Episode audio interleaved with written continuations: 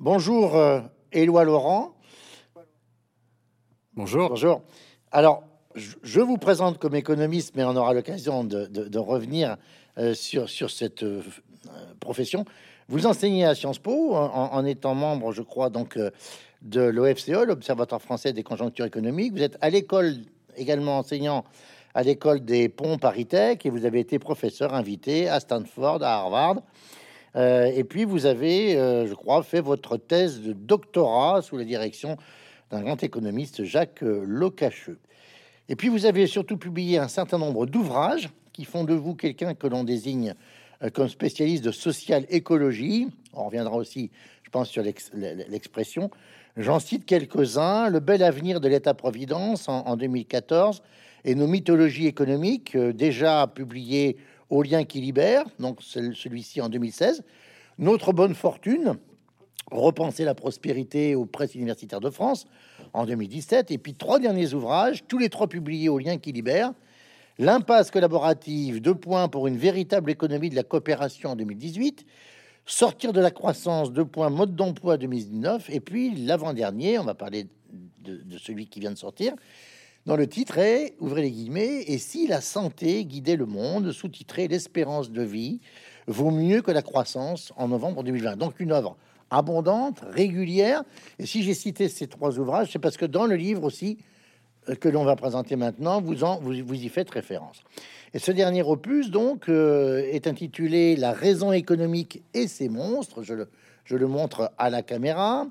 Euh, sorti en mars, donc aux éditions les, Liens qui libèrent. Je me permets d'indiquer pour celles et ceux qui nous regardent que, euh, que cette maison d'édition, euh, qui ne dissimule pas son, engagement à gauche, est une structure originale, hein, fondée en 2009 par euh, Henri Trubert, alors éditeur chez Fayard, et, Sophie Marinopoulos, psychologue et, psychanalyste. Elle a au moins eu au début, je crois toujours, le soutien de d'Actes Sud. Et puis, il faut souligner, parce que je crois que c'est pas forcément connu, le nom de, cette édition, hein, sous forme d'oxymore, les liens qui libèrent, avait été trouvé, je pense que vous confirmerez peut-être, par le regretté euh, Bernard Maris, qui a été donc parmi les victimes euh, de l'attentat euh, du 7 janvier 2015 contre Charlie Hebdo. Le monstre dont il est question dans le présent livre, Éloi Laurent, si je vous ai bien lu, dispose d'un seul corps, la raison économique. Pour autant, telle la chimère de l'Antiquité, c'est un animal imaginaire composé de parties des corps d'animaux bien réels, on pourrait presque dire que cette chimère-là est une sorte d'hydre de Lerne. Elle a trois têtes, une tête de chèvre, une tête de serpent et une tête de lion. Euh, pourquoi cette métaphore et que représentent ces trois têtes? Alors d'abord, je suis vraiment ravi de pouvoir faire cet entretien avec, euh, avec vous et à travers vous avec la librairie Mola, qui est une institution essentielle pour, euh, pour le livre en France. En fait, cet ouvrage s'inscrit dans une trilogie. Euh, la trilogie des mythologies économiques. Vous avez rappelé qu'en 2016, j'avais fait paraître un premier ouvrage qui s'appelait Nos mythologies économiques, qui a été suivi d'un deuxième volet qui s'appelait Nouvelles mythologies économiques. Et c'était un petit peu avant l'élection présidentielle de 2017 et j'ai éprouvé le besoin un petit peu avant celle de 2022 de compléter en quelque sorte cette trilogie par un troisième volume. Certes, le livre s'appelle La raison économique et ses monstres, mais le sous-titre c'est euh, le troisième volume des mythologies économiques. Et donc, c'est, pour ça que, que c'est utile de, de, rappeler ça, parce qu'il y a cette image de la chimère qui est en rapport avec mmh, cette idée mmh, de la mmh. mythologie, ce champ lexical de la mythologie. Pourquoi mythologie?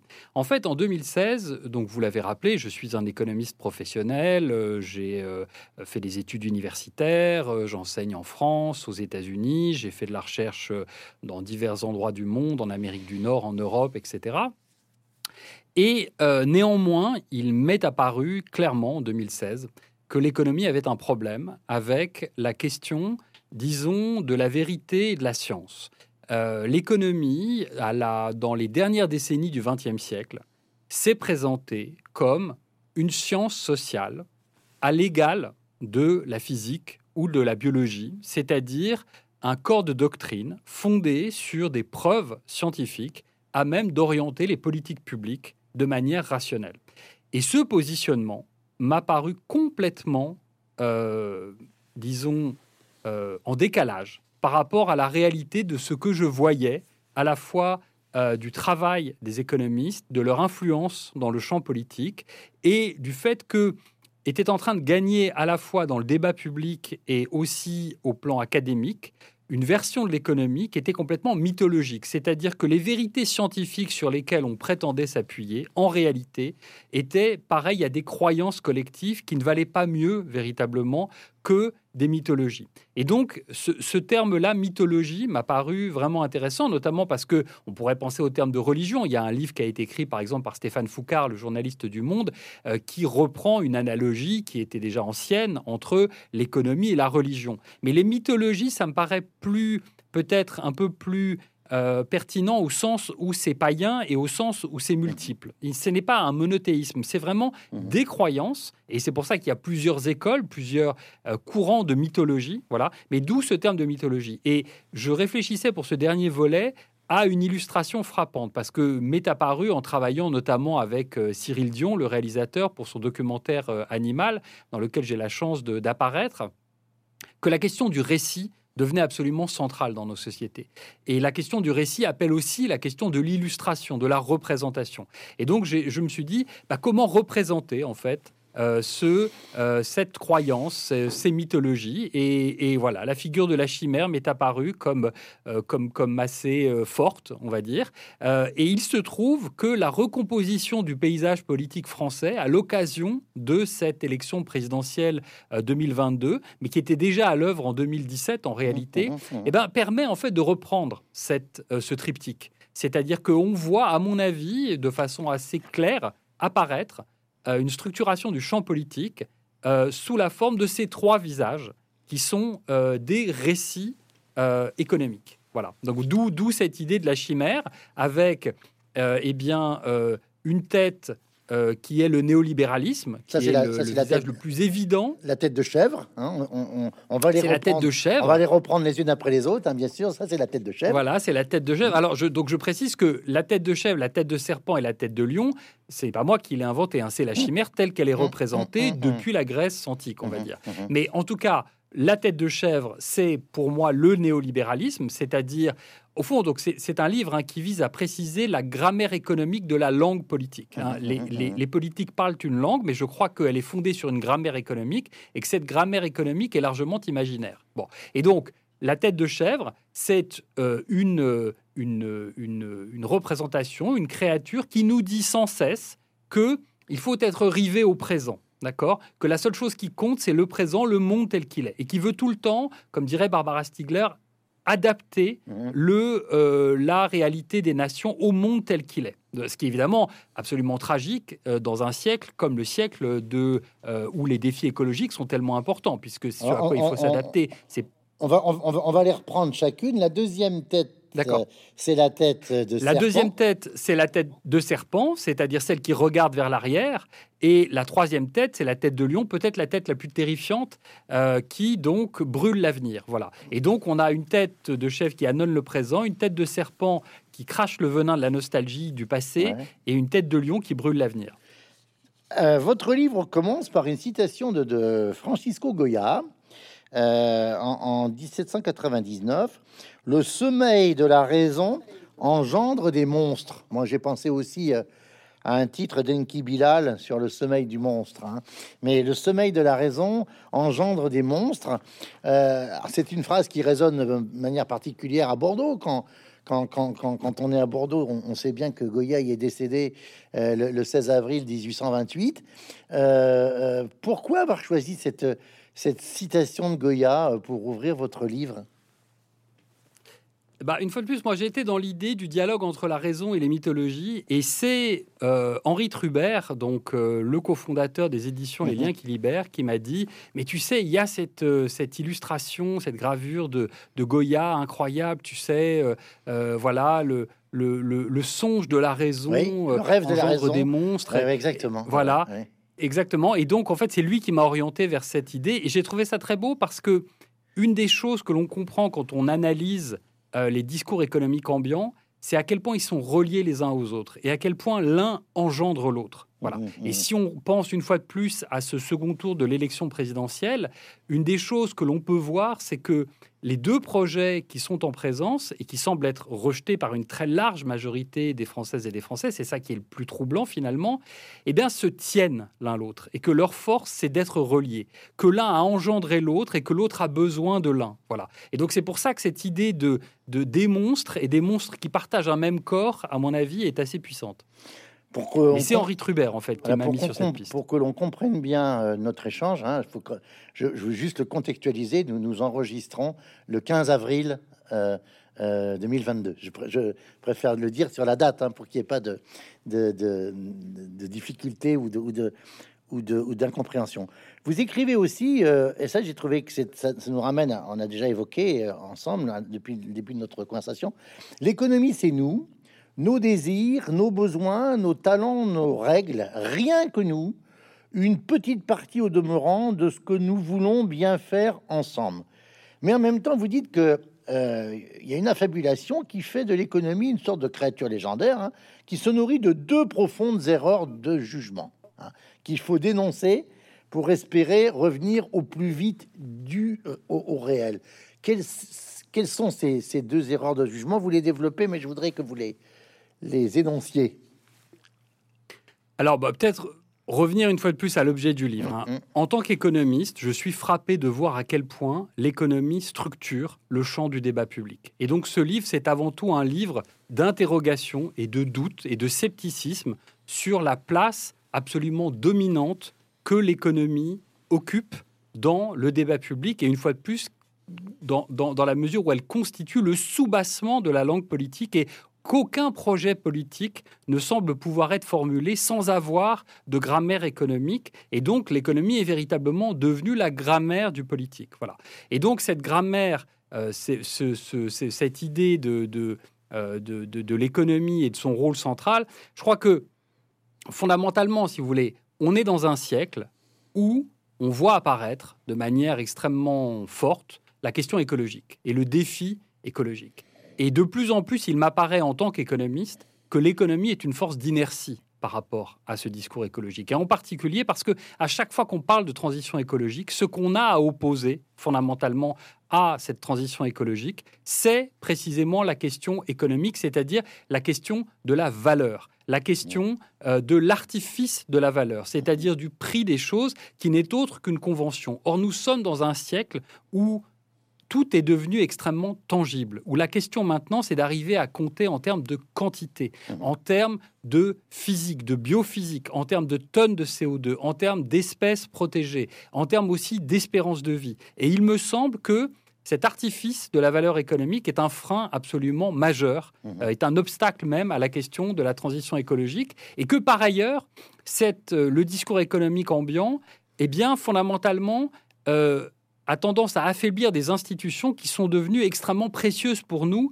à l'heure où justement nous devons affronter ces chocs écologiques. Et donc, une idée centrale du livre, c'est de dire que le discours économique ambiant, d'un côté, va augmenter les chocs écologiques parce que l'économie actuellement, à la fois en tant que système de pensée et système d'organisation sociale, est en train de détruire la biosphère. Et donc, elle est en train de déstabiliser très profondément les sociétés humaines qui reposent sur la biosphère. Donc, d'un côté, l'économie est en train d'accélérer, de, multiplier les chocs écologiques, et de l'autre, le discours économique affaiblit les institutions qui pourraient précisément nous protéger de ces chocs écologiques, et en particulier l'État-providence. Si vous voulez, pour faire vite et pour résumer, l'économie accélère le changement climatique et elle affaiblit l'État-providence. Bon, au 21e siècle, c'est une folie. C'est une double folie. Alors, on va certainement avoir l'occasion d'y revenir. On, va reprendre, je vous disais, ces fameux euh, euh, têtes, ces, trois têtes.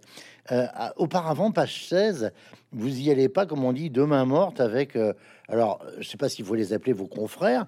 J'ai retrouvé d'ailleurs quelques accents. De, on parlait, on évoquait, j'évoquais Bernard Maris, des, chroniques d'oncle Bernard dans Charlie. Vous dites, vous parliez tout à l'heure de religion, hein, vous dites le tout euh, toute religion a un clergé. Hein, euh, et, le, et, vous épinglez le clergé du culte des mythologies euh, économiques. Alors, vous distinguez trois niveaux à ce clergé bien particulier, le haut, le moyen et le bas. et, vous écrivez le niveau d'incompétence et de mauvaise foi est rigoureusement le même en bas et en haut de la pyramide. Bon, les gens qui nous regardent et qui nous écoutent seront euh, heureux de savoir à, quoi a pu passer une partie de leurs impôts euh, à rémunérer des professeurs d'université euh, de, du haut de l'échelle, hein, le haut clergé de, de, mauvaise qualité ou d'incompétence. Mais vous y allez pas un peu fort là quand même?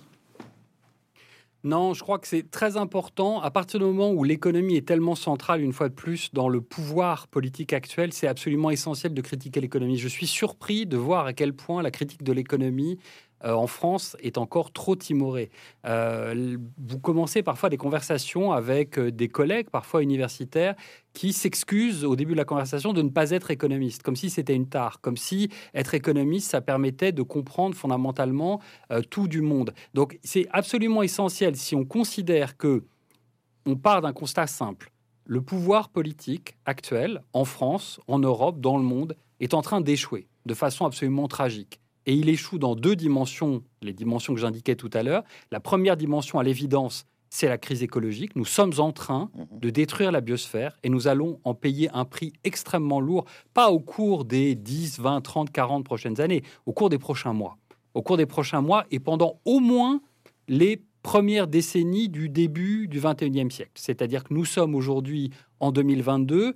Si euh, nous arrivons véritablement à faire complètement basculer nos systèmes économiques vers la sobriété et vers euh, l'harmonie avec la biosphère, on peut espérer sortir d'affaires en 2050. Avant ça, on aura des chocs écologiques qui vont être d'une violence inouïe. Pourquoi? Parce que nous avons construit des systèmes économiques qui s'autodétruisent, qui détruisent le bien-être humain. Ça, c'est une faillite politique. On ne peut pas rester les, les bras ballants devant une faillite politique de cette ampleur. Que l'on ait des enfants ou qu'on n'en ait pas. On ne peut pas lire ce que le journal Le Monde appelait avec justesse la trilogie catastrophe des rapports du GIEC, qui viennent de paraître à quelques mois d'intervalle. En août 2021 est paru le premier volet, et ensuite les deux premiers volets qui viennent de paraître là au printemps 2022. On ne peut pas lire ça et, rester calme par rapport à un discours qui assène qu'il faut encore plus de croissance économique. Je veux dire, c'est complètement déraisonnable. Donc, en un sens, mon ton est vif, mais je veux dire, par rapport à la gravité de la situation, mon ton est extrêmement modéré en réalité. Je veux dire, il faudrait des révoltes contre ce genre de système. Je vous, rappelle ou je vous indique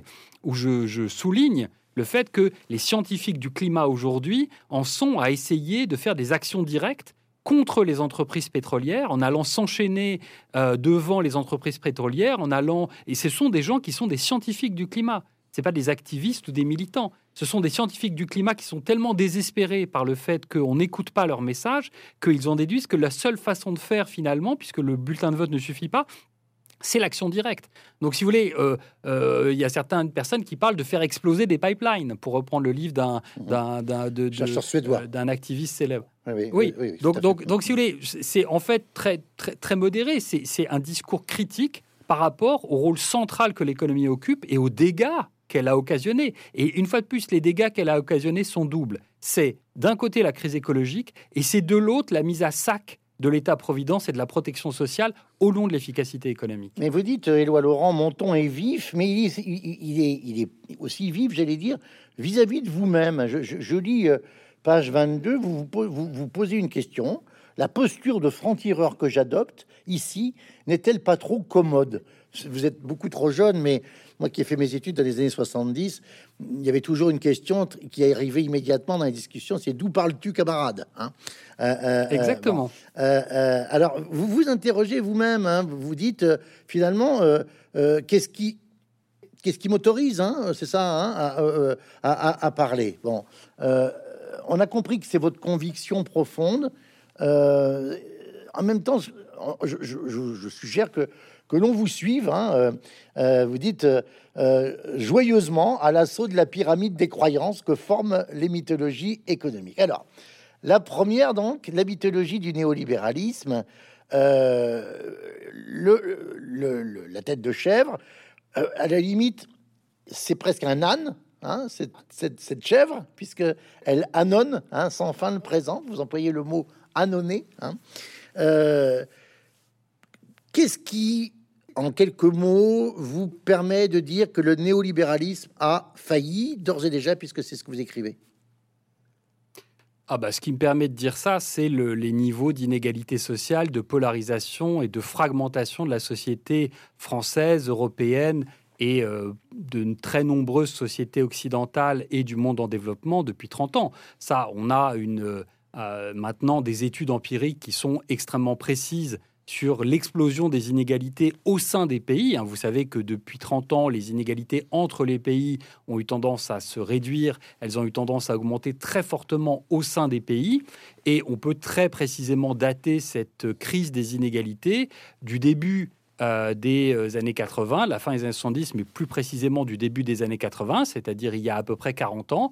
Et c'est à ce moment-là que commence l'ère néolibérale. Et l'ère néolibérale, bah, c'est l'État qui s'attaque à l'égalité. En fait, on pourrait définir ça de façon assez simple, c'est-à-dire c'est l'État lui-même qui d'abord euh, fait en sorte que le marché prenne le pouvoir sur un certain nombre euh, de, euh, de, thématiques. Et on a vu en France que ça pouvait vouloir dire concrètement de déléguer à des entreprises privées un certain nombre de politiques publiques y compris même des politiques de santé, y compris même des politiques de défense, avec les scandales qui ont touché l'actuel président dans la fin de son mandat. Et puis, ça veut dire démanteler la santé publique. Euh, la santé publique, c'est une œuvre qui a été construite sur un siècle, euh, qui ne va absolument pas de soi, et que on met à sac euh, en mettant à genoux l'hôpital public français, qui a été, qui est un joyau et qui a été le meilleur du monde et qui reste encore, il faut bien le dire, un des meilleurs du monde, où les gens souffrent, où les soignants sont des souffrants. c'est le fait qu'on décide de faire des réformes injustes et on pourrait même dire cruelles des, des régimes de retraite, alors qu'elles ne sont absolument pas financièrement euh, justifié parce que justement, les régimes par répartition sont extrêmement soutenables dans le temps. Euh, c'est le fait que l'éducation est graduellement privatisée, en particulier pour les études supérieures, ce qui fait que bah, précisément, vous avez des classes d'âge entières qui n'ont plus accès aux études supérieures. Donc on pourrait faire une liste très très longue de à la fois tout ce qui a été construit pendant un siècle, euh, ce qui est le patrimoine d'égalité et de justice sociale de la France et de l'Europe et au-delà, et puis de ce que euh, l'État néolibéral a abîmé, a, a, gâché. Donc la faillite est absolument claire, elle a été évidente au cours du Covid, puisqu'on a dû brutalement remballer tous les discours euh, néolibéraux pour euh, adopter une espèce de, de sacralisation de l'État-providence qui a effectivement sonné faux, mais qui est juste au sens où, en effet, on a besoin de l'État-providence au XXIe siècle, ça fait aucun doute. Alors, euh, à l'appui de, ce que vous venez de dire, euh, page 37, vous montrez bien en même temps que euh, la France, par rapport à d'autres pays de l'OCDE qui ont été touchés effectivement à la fin des années 70, 79, arrivée de Maggie Thatcher au pouvoir au Royaume-Uni, janvier 81, prise de pouvoir de Reagan avec les Reaganomics pendant, pendant deux mandats, huit ans, prolongé par George Bush père. Vous dites l'OCDE montre que la France a plutôt, plus que d'autres, contenu les, inégalités de, revenus. Euh, et, vous insistez sur le fait que en France, l'attachement à la solidarité est la pierre angulaire de la cohésion française. Est-ce qu'il y a encore une exception française, euh, effectivement, euh, selon vous? Alors, oui, il y a une exception française au sens où la mutualisation des dépenses sociales est sans doute plus forte en France qu'ailleurs, mais la France s'inscrit dans une lignée historique qui est la lignée de l'État-providence européen. L'État-providence européen ou l'État-providence est inventé en Europe dans les années 1880 et il y a des pays européens qui ont poussé la logique de l'État-providence encore plus loin que la France, en particulier les pays nordiques. Et ils s'en portent extrêmement bien. Mais ce que vous venez de dire là est vraiment un point sur lequel j'insiste. Il y a deux thèmes en fait dans ce livre qui traversent vraiment le livre. Il y a la dénonciation de la croissance économique comme suicide écologique et il y a le fait de défendre l'État-providence comme institution stratégique du XXIe siècle. Je crois que c'est vraiment les deux thèmes qui parcourent ce livre. Mmh. Et en effet, la solidarité sociale, quand vous regardez les enquêtes, c'est vraiment le ciment de la société française. Être français, c'est être attaché à la solidarité sociale. Quand vous regardez, par exemple, les baromètres qui sont faits euh, très sérieux sur euh, des, panels de citoyennes et de citoyens au fil du temps, où on suit vraiment leurs opinions, mmh. vous voyez que l'attachement à la question de l'assurance santé, à la question de la protection sociale, est vraiment extrêmement important. Donc s'attaquer à ça, c'est là où le paradoxe devient complètement euh, intenable. C'est que s'attaquer à ça, c'est en fait s'attaquer au cœur euh, de, ce qui, de ce que veut dire être français, si vous voulez. Donc, euh, il n'y a pas d'identité nationale en France, il y a une identité sociale. Elle est mmh. vraiment extrêmement forte. Et donc, la solidarité sociale, c'est vraiment quelque chose qui, doit être défendu. Et c'est peut-être une des choses qui est le plus attaquée par le discours économique ambiant. Hein. Si vous interrogez les économistes, ils vous diront Ah, mais non, ça coûte trop cher, euh, il y a trop de, trop de dépenses sociales, ça décourage l'innovation, ça décourage la croissance, ça décourage, ça défavorise l'emploi. Ce qui est absolument faux. C'est totalement faux. Vous, vous évoquiez les universitaires de haut rang auxquels je m'en prends au début du livre. Entendre des universitaires qui n'ont jamais travaillé sur la question des politiques d'emploi, euh, attaquer la réduction du temps de travail ou attaquer euh, l'étendue de la protection sociale en France comme un boulet ou comme un obstacle à, je cite, la libération de la croissance, c'est vraiment insensé. Parce que le génie de l'État-providence, c'est pas seulement un génie de justice, c'est aussi un génie d'efficacité économique. Tous les États qui ont pu développer un État-providence aujourd'hui s'en portent mieux, sont plus forts sur le plan du développement humain, plus forts sur le plan de la démocratie. Et tous les États dans lesquels on a voulu réduire la protection sociale et s'attaquer à cette question de l'État-providence ont été profondément affaiblis, à commencer bien sûr par les États-Unis. Alors, pour faire le lien entre euh, la croissance et l'État-providence, vous, vous, dites, vous battez en brèche l'argument euh, selon lequel, sans croissance, il n'y aurait pas d'État-providence. Hein, ça, ça c'est, vous dites bien que cet argument euh, euh, ne, ne, fonctionne pas, hein, comme quoi la croissance serait en quelque sorte la condition sine qua non à l'État-providence. D'où est venue cette croyance et, et, cette adéquation croissance, État-providence en termes d'histoire économique ça, vient vraiment du contrat social de l'après-guerre. C'est vraiment 1944, le, second rapport Beveridge, le plein emploi dans une société libre, euh, où vraiment on a ce lien très fort qui est euh, introduit entre la politique macroéconomique qui a été inventée par John Maynard Keynes mhm. quelques dix ans auparavant, la croissance du produit intérieur brut. Le produit intérieur brut a été inventé par Simon Kuznets en 1934 et le plein emploi comme objectif euh, posé là par, par Beveridge, si vous voulez, par mhm. William Beveridge. Donc on a au fond un projet très simple qui est le projet social-démocrate, utiliser la politique euh, macroéconomique pour stimuler la croissance économique qui va garantir le plein emploi, qui lui-même va garantir le progrès social et donc la paix civile. Et là, vous avez toute la chaîne de la social-démocratie. Donc c'est quelque chose qui a existé. Il y a eu à un moment un alignement des planètes. Le seul problème, c'est que ce qu'on a oublié à ce moment-là, en 1944 et jusqu'à très tardivement, euh, à vrai dire jusqu'au début des années 2000, hein, c'est que bah, on était en train de détruire la biosphère. C'est qu'il y avait un, un, maillon de la chaîne qu'on avait oublié, qui était, ou un étage du raisonnement qu'on avait oublié, qui était l'étage sous-jacent, qui est que en fait tout ça dépendait d'écosystèmes et de biodiversité que la dite croissance économique était en train de détruire. Et que petit à petit, la croissance économique eh ben, allait mettre en faillite l'État-providence. Parce que si d'un côté, vous avez des États-providence développés, mais que de l'autre, vous avez une dégradation de la santé humaine, telle du fait de la destruction de la biosphère engendrée par la croissance économique qu'en fait vous avez des coûts totalement insoutenables, en fait ça veut dire que la croissance économique n'est pas du tout le garant mmh. de l'État-providence, c'est en fait le fossoyeur de l'État-providence. Et donc c'est complètement euh, autre chose qu'il faut repenser comme modèle, et en particulier un modèle dans lequel on va mettre l'accent sur la prévention et pas sur la thérapeutique. Et donc ça, ça rejoint des débats très concrets, parce que dans le livre, j'essaye à la fois d'être un peu idéaliste, euh, au sens où j'essaye de prendre les choses d'un peu loin avec des idées qui sont un petit peu générales, mais aussi d'être très précis sur un certain nombre de choses. Et en l'occurrence, le fait que l'enjeu de la prévention rejoigne la question écologique, bah, c'est évidemment l'avenir de l'État-providence français. C'est un, un avenir qui se dessine euh, sous l'angle social-écologique, c'est-à-dire de connecter cette question de la prévention et de l'espérance de vie avec la préservation de la biosphère. Et là-dedans, une fois de plus, l'économie fait écran. La croissance économique est un écran complet. Alors s'il y a quelque chose sur laquelle... La tête de chèvre s'est fracassé les cornes, c'est le Covid. Hein, euh, euh, et, euh, et, vous en parlez évidemment.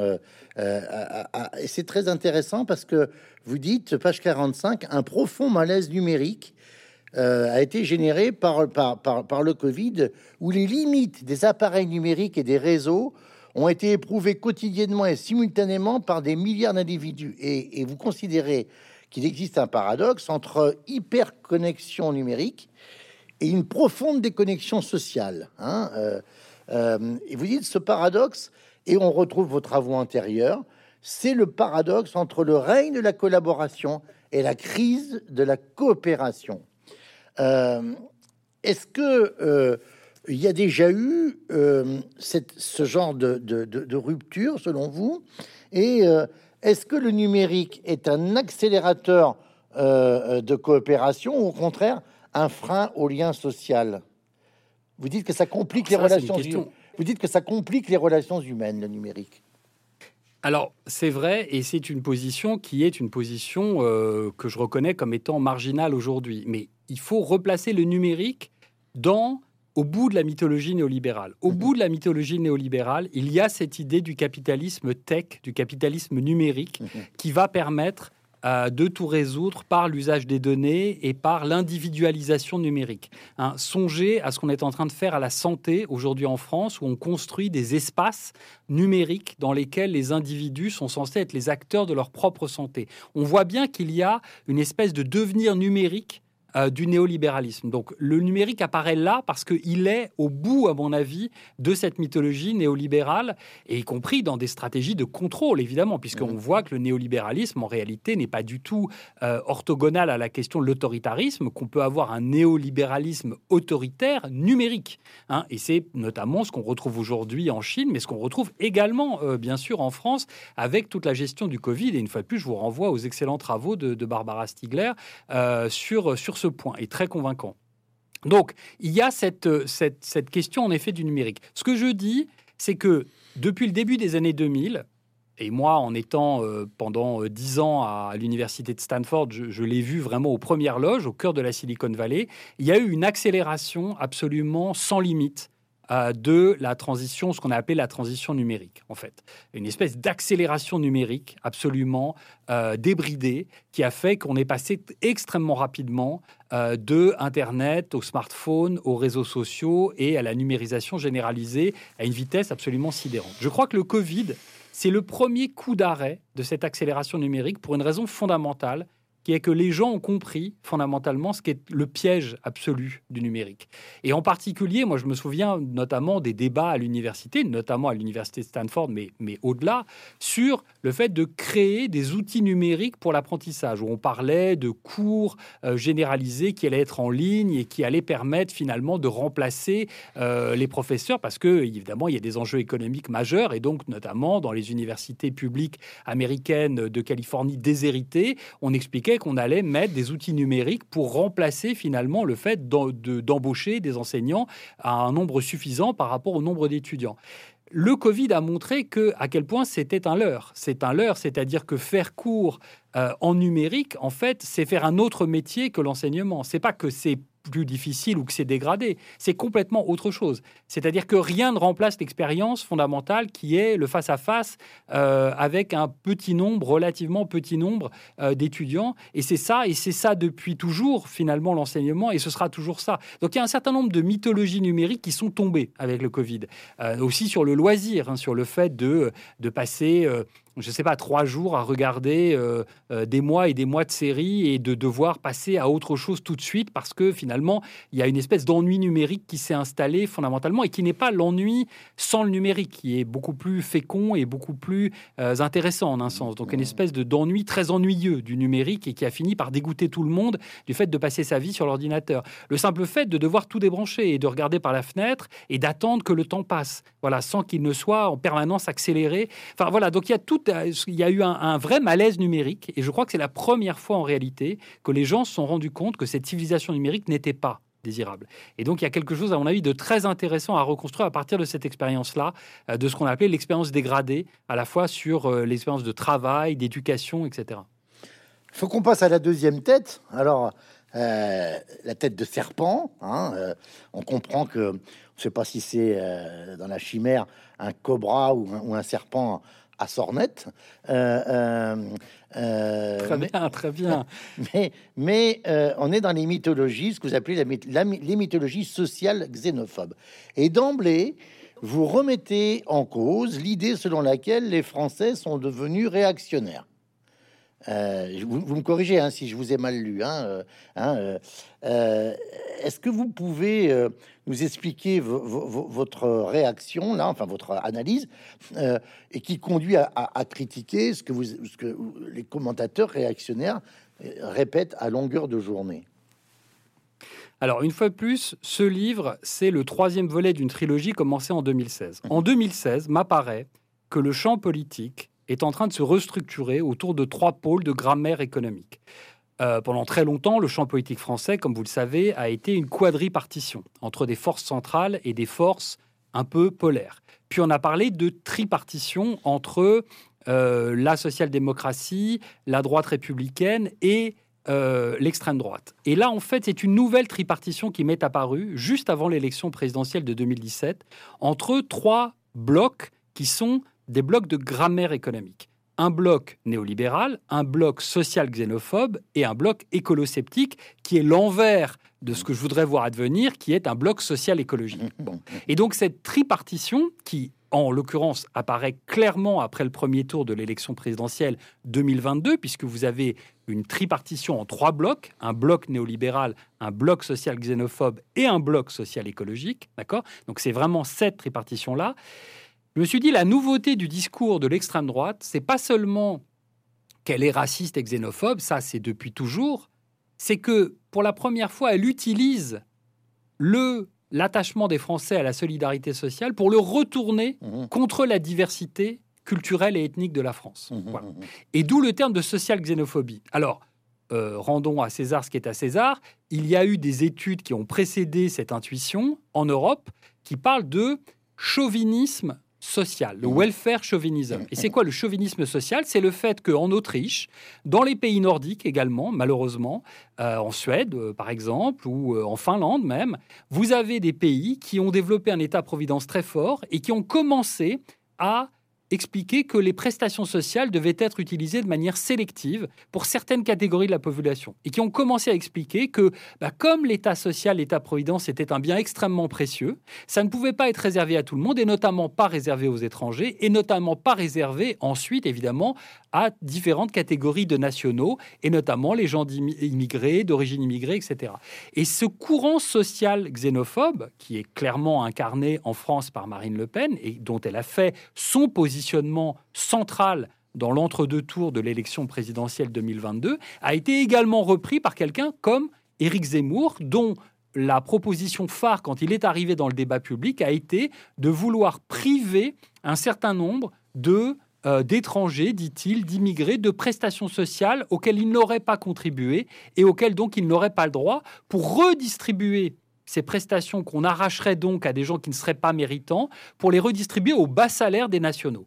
Bah là, on est vraiment dans la social xénophobie. Voilà. Donc la social xénophobie, c'est cette, idéologie tellement particulière qui marie non pas l'extrême droite au néolibéralisme comme elle l'a été depuis très longtemps mmh, et, et au libéralisme économique, mais l'extrême droite à la question sociale, à l'État-providence. C'est évidemment donc une fois de plus un positionnement qui est très inspiré de ce qui s'est fait ailleurs en Europe, d'accord, et qui donne une certaine force au discours d'extrême droite parce qu'on a le sentiment que l'extrême droite est fidèle à la solidarité sociale qui fait une fois de plus le ciment euh, des Françaises et des Français. Simplement, évidemment, c'est une illusion totale puisque la solidarité sociale implique justement qu'il n'y ait pas de discrimination et donc une certaine forme d'universalité.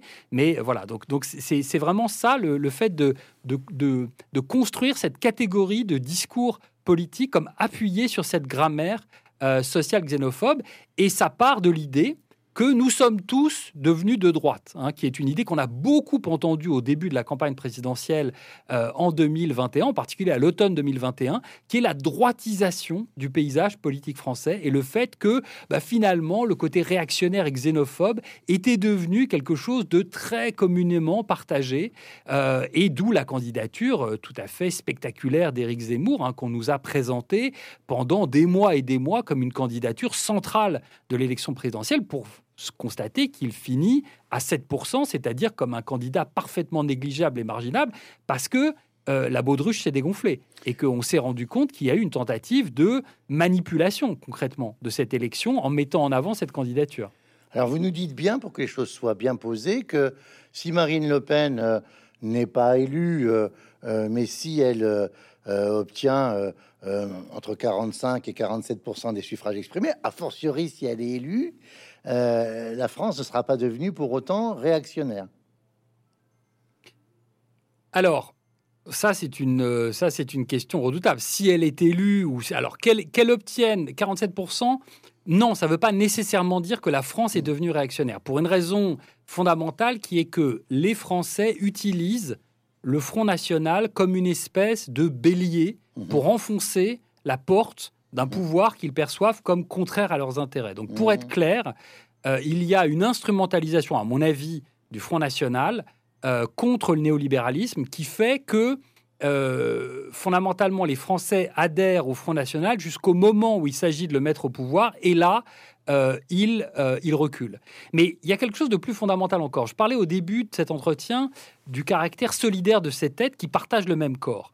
Moi, je crois que le néolibéralisme a engendré la social xénophobie. Je crois qu'à force de convaincre, comme on le fait depuis 40 ans, euh, ou de tenter de convaincre les Françaises et les Français qu'il y a une crise de l'État-providence, comme on le disait, que son effondrement est inéluctable, que finalement il va bientôt disparaître, eh ben, on les convainc du fait qu'il faut le protéger et le protéger contre des gens qui en seraient les profiteurs. Voilà, donc je crois qu'il y a vraiment quelque chose de très solidaire entre l'idéologie néolibérale et l'idéologie sociale xénophobe, qui est que le néolibéralisme a engendré la social xénophobie, et c'est pour ça que le terme de monstre euh, m'est apparu très juste, parce que vraiment la social xénophobie, c'est le monstre du néolibéralisme, et à l'inverse, en retour, le néolibéralisme utilise la menace de la social xénophobie comme une espèce de menace crédible pour faire passer des réformes qui sont impopulaires. Et on a ces deux idéologies-là qui se tiennent, et c'est le paradoxe de ce paysage politique français où on a le sentiment que personne ne veut de ces deux projets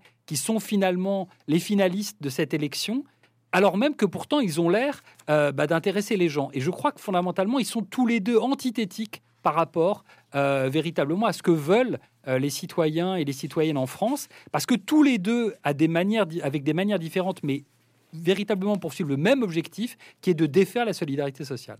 Alors on n'a pas le temps parce que je veux à tout prix qu'on parle de la troisième tête, la tête de Lion, parce que ça va être l'occasion, euh, en abordant ce que vous appelez les écolo-sceptiques, d'aborder ce que vous avez dit tout à l'heure, Éloi Laurent, la, le, modèle social écologique. Euh, on ne peut pas s'attarder sur ce que vous écrivez, page 68, l'existence de deux fables, celle de l'écologie de l'écologie identitaire et de l'écologie réaliste. Et sur l'écologie identitaire, c'est vraiment très intéressant. Vous dites qu'il y a une utilisation, une, instrumentalisation, un détournement habile et malsain par Marine Le Pen euh, de Claude Lévi-Strauss. Et puis vous abordez, aussi les travaux de d'Elinor Ostrom, qui a été je prononce mal, Ostrom, la première euh, femme prix Nobel, hein, euh, euh, qui est décédée en 2012 et qui a travaillé sur les biens communs et la gouvernance économique. On, renverra aux travaux de cette, de cette économiste, politiste, donc professeur à l'université de, de l'Indiana. La tête de lion, mythologie et écolo-sceptique. Et je vous lis, nous sommes déjà des sociétés sous limite euh, parce que vous remettez en cause l'idée selon laquelle la transition écologique serait hors de prix. Et vous dites, nous sommes déjà des sociétés sous limites et ces limites sont réputées d'airain alors qu'elles ne pèsent rien face aux limites biophysiques que nous continuons d'ignorer. Je rejoins ce que vous avez dit tout à l'heure. C'est rien le coût actuel par rapport à ce que ça va coûter. Et dites-vous, d'ici quelques mois, je rappelle. Euh, euh, est-ce que le, la, transition euh, sociale écologique euh, euh, est possible rapidement selon vous? Je, je l'espérerais parce que le problème c'est que chaque, chaque année perdue maintenant, ce sont des années perdues d'espérance de vie à horizon relativement rapproché. Donc juste pour essayer de resituer cette troisième partie, euh, l'écolo-scepticisme, pourquoi? Parce qu'une fois de plus, hein, c'est un travail qui essaye de mettre au jour euh, la grammaire économique de la langue politique. Et pour en revenir encore et toujours à ce, à ce deuxième tour de l'élection présidentielle 2022, le point commun de ces deux projets, qui sont les deux premiers projets du livre, le projet néolibéral et le projet social xénophobe, c'est de faire à peu près complètement l'impasse sur l'écologie. Et on a vu dans l'entre-deux tours la révolte de la jeunesse française qui dit mais vous ne parlez ni d'inégalité sociale ni de crise écologique et pour nous ce sont les deux sujets les plus importants. Et on voit monter en puissance la préoccupation environnementale, la préoccupation écologique dans la société française. On voit monter en puissance l'éco-anxiété chez les jeunes, mais on voit que l'environnement est une préoccupation maintenant absolument première qui arrive systématiquement, soit première, soit deuxième, troisième, dans toutes les enquêtes d'opinion qui sont faites depuis maintenant 5 ou 6 ans, et ce n'était pas le cas il y a 10 ans, donc ça monte en flèche, et on se retrouve sans aucune représentation de cette sérieuse, en tout cas, de cet enjeu au deuxième tour de ce qui est considéré comme l'élection centrale du système politique. Donc là, il y a quelque chose de complètement dissonant euh, dans le système politique qui ne donne aucune place à cet enjeu qui pourtant est présenté dans l'opinion publique comme étant euh, essentiel. Et donc pourquoi? Bah Parce que c'est développé, c'est diffusé une fois de plus, ce discours écolo-sceptique, appuyé par un certain nombre d'économistes euh, mainstream qui font entendre la petite musique selon laquelle si on fait plus d'écologie, il y aura moins d'emplois. Si on fait plus d'écologie, il y aura plus d'inégalités sociales. Si on fait de l'écologie, il y aura moins de croissance économique. Et c'est un discours qui, je dois bien le dire, venant d'un institut de recherche qui est de tradition euh, keynésienne, malheureusement, vient de Keynes lui-même. C'est-à-dire que c'est vraiment Keynes lui-même qui a introduit cette idée euh, que fondamentalement, il y avait un conflit entre le court terme et le long terme sur le plan de la politique économique, et qu'il y avait un conflit entre l'emploi et l'environnement, et qu'il fallait donner la priorité au court terme sur le long terme. Hein. Keynes disait, à long terme, nous serons tous morts. Et c'était une critique de l'économie classique anglaise qui, elle, euh, voyait les horizons lointains. Et donc, il y a une espèce de court-termisme économique qui nous vient du keynésianisme, malheureusement, et qui a été vraiment instrumentalisé dans le débat public comme une arme contre l'écologie. Et donc, on a bien cette opposition permanente entre écologie et emploi, écologie et justice sociale, etc.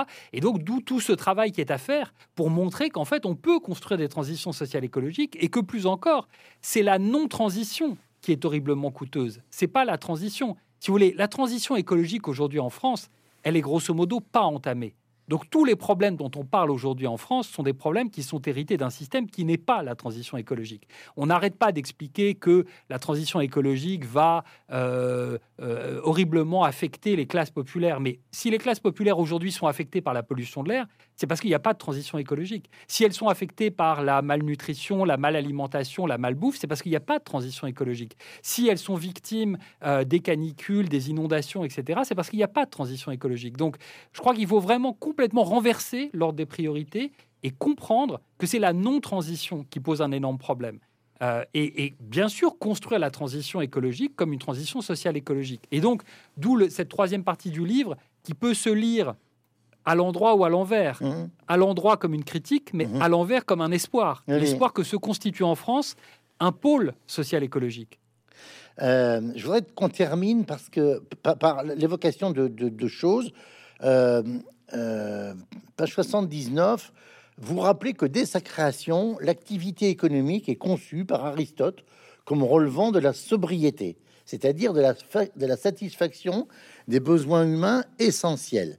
Et euh, on aurait pu rajouter euh, que ça renvoie à, la fameuse notion de médiété hein, chez les Grecs, hein, c'est-à-dire la tempérance, hein, qui, est une autre façon de concevoir aussi la, la, sobriété. C'est pas simplement le peu, la sobriété, le médiété, c'est le peu, mais également dans une, euh, dimension, dire, d'harmonie. Voilà. Euh, alors, vous dites ce qui était dans la Grèce antique un idéal de vie est devenu au début du 21e siècle une nécessité vitale, comme l'atteste l'urgence de, de, la crise climatique. Est-ce que on, peut considérer que est-ce que vous considérez que la sobriété euh, ne risque pas de euh, faire souffrir ceux qui ont peu? Alors, une fois de plus, tout dépend de, comment on le fait. Il y, a, plusieurs chemins vers la sobriété. Euh, d'abord, enfin, c'est vraiment, je crois, très emblématique ce thème de la sobriété, de ce que j'essaye de faire dans le livre, mmh qui n'est pas seulement de critiquer l'économie, mais qui est aussi de se réapproprier l'économie et de se réapproprier la longue histoire de la pensée économique. Parce que moi, l'économie que je critique dans le livre, c'est pas l'économie de toujours, c'est pas l'économie d'Aristote et c'est pas non plus l'économie récente d'Amartya Sen ou d'Elinor Ostrom. C'est l'économie dominante de ces 30 dernières années. Et c'est une toute petite partie de la pensée économique. La pensée économique, elle a 2500 ans. Et si on revient aux origines de la pensée économique, effectivement, Aristote et Xénophon, on est sur la question, Xénophon définissait un économiste comme quelqu'un qui s'occupe d'un domaine agricole Donc il y a un rapport direct à la question des ressources et Aristote définissait l'économiste comme en effet oikos nomos, c'est-à-dire les lois d'administration du foyer, par rapport à des ressources rares et donc par rapport à cette question de la bonne crématistique, de la mauvaise crématistique et de la question de la satisfaction des besoins essentiels. Aujourd'hui, quand on lit le troisième volet euh, de, du rapport du GIEC qui parle de la question de la sobriété, on pourrait dire ah bah voilà une critique de l'économie. On peut dire aussi en fait c'est un retour aux origines de la pensée économique. Donc il ne faut pas se laisser déposséder de la pensée économique, de la pensée économique par les économistes dominants de ces 30 dernières années. Elle est extrêmement riche, cette histoire de la pensée économique. Et donc, on retrouve cette question de la sobriété. Et la question de la sobriété, en effet, c'est la question essentielle aujourd'hui. D'accord? Les Anglais disent sufficiency. Sobriété est un terme compliqué parce que sobriété est construit en français contre l'ivresse, contre l'ébriété. L'ivresse euh, en particulier, bon, c'est pas à vous que je vais l'apprendre, mais je veux dire, euh, euh, c'est, enfin vous, pas en tant que vous, personne, mais je veux dire vous en tant que, voyez, la, ville, etc. voilà, l'ivresse, c'est joyeux, hein, d'accord on, on, a, on a envie d'être ivre d'amour, de bonheur et aussi de vin d'ailleurs à l'occasion. Donc, si vous voulez, l'idée de dire la sobriété, c'est quand même fondamentalement la fête est finie et, et voilà. Alors que sufficiency, qui est, alors la suffisance est encore pire, mais le hmm. fait que ce soit suffisant, on est bien dans l'idée de l'essentiel, et on est presque dans l'idée aussi de la dignité, de la dignité de la vie par rapport à ses propres besoins, ne pas prendre plus que de ce dont on a besoin, et aussi par rapport à son environnement, ne pas piller son environnement. Donc je crois que le terme de sobriété est compliqué en français, mais que néanmoins, il y a pour moi cette question de bien-être essentiel derrière ce terme de sobriété. Et je crois que essentiel est le bon terme en réalité, plutôt que sobriété. Ce qu'il y a d'essentiel, c'est-à-dire à la fois euh, ce qu'il y a de fondamental et aussi l'essence. Et l'essence d'un être humain, bah, c'est de faire partie de son environnement. Donc voyez de quelle manière on peut se réapproprier ces concepts-là pour les travailler et à quel point du coup c'est tout un univers euh, extrêmement passionnant qui est ouvert à condition de comprendre qu'il faut se désintoxiquer de ces mythologies économiques qui ne sont qu'un moment dans la pensée économique et qui, j'espère, ne va pas durer trop longtemps. Euh, un moment au cours duquel le politique a cru comprendre que l'économie se résumait à une collection de recettes toutes faites euh, qui sont en fait des croyances communes et qu'on peut assez facilement démystifier. Alors, voyez, euh, ça, nous ça, nous permet de, ce que vous dites, de, de terminer en, en, en, rebondissant, en disant ce que vous dites à propos de l'essentiel ben, ça, touche à l'existentiel. Hein, donc, euh, d'une certaine façon, ce débat essentiel existentiel, qui est un, grand classique de la philosophie, euh, on, y est. Et puis, euh, vous avez évoqué au début de notre entretien la notion de récit, de récit mythologique, puisque c'est pour ça que vous avez pris cette image de la chimère. Alors, vous terminez par un autre récit. Vous dites un récit remplace un récit. c'est la destruction de la chimère, une espèce de de, raid aérien. Hein, euh, Bélérophon euh, est, grimpé et monté sur Pégase, hein, et puis il survole la chimère, il lui tire des, flèches enflammées, euh, et, ça transforme finalement ce que recrache la chimère en lave. Hein, voilà. donc c'est un autre récit, ce qui tendrait à prouver que je dis pas qu'une mythologie chasse l'autre, mais tout n'est pas acheté dans les récits mythologiques. Non, et ce qui est intéressant dans ce récit, c'est que finalement, la chimère, qui est une croyance, une créature euh, tout à fait euh, fantasmée, revient aux éléments naturels, puisqu'elle est en fusion. Donc, en un sens, elle revient à la nature. Et c'est bien ça qu'il faut comprendre. C'est que ça ne veut pas dire qu'il faut que euh, nécessairement on se transforme dans des créatures naturelles que nous ne sommes pas, qui seraient aussi d'ailleurs des créatures fantasmées. Qu'on reste absolument des êtres humains, des, restes, des êtres d'amour, de connaissance, de culture, d'intelligence collective, mais qu'on comprenne que cette intelligence collective le cercle de cette intelligence collective est plus large que simplement l'espèce humaine. Et qu'il faut l'entrelacer avec l'autre cercle de l'intelligence collective qui est effectivement le cercle des écosystèmes et de la biodiversité. Et je crois qu'il y, a vraiment deux nœuds de cette articulation. Le premier nœud, c'est ce que j'ai essayé d'appeler la pleine santé, c'est-à-dire de montrer finalement qu'il y a une continuité dans la santé euh, entre les écosystèmes, les animaux, les végétaux et les humains, et puis ce lien fondamental entre les inégalités sociales et la transition écologique. Euh, et, voilà, et ces deux nœuds peuvent être travaillés et peuvent constituer l'armature d'un récit euh, qui est beaucoup plus puissant et surtout qui est beaucoup plus juste euh, que simplement l'idée de la concurrence à mort entre les êtres humains pour la croissance économique et pour euh, l'accroissement des richesses matérielles. Je pense que ce discours-là va être inéluctablement marginalisé euh, au cours des prochaines années et donc il faut vraiment travailler sur ces nouveaux imaginaires, mais il faut aussi travailler sur les institutions, il faut travailler sur les deux, les imaginaires et les institutions pour faire progresser ce qui est finalement un retour au réel. Merci beaucoup. Je remontre euh, votre livre, hein, la, raison économique et ses monstres. Alors, il y aura peut-être, comme dans le cinéma italien, et ses nouveaux monstres euh, une prochaine fois, mais euh, nous verrons ça. Merci beaucoup, Éloi Laurent. Merci. Merci beaucoup à vous.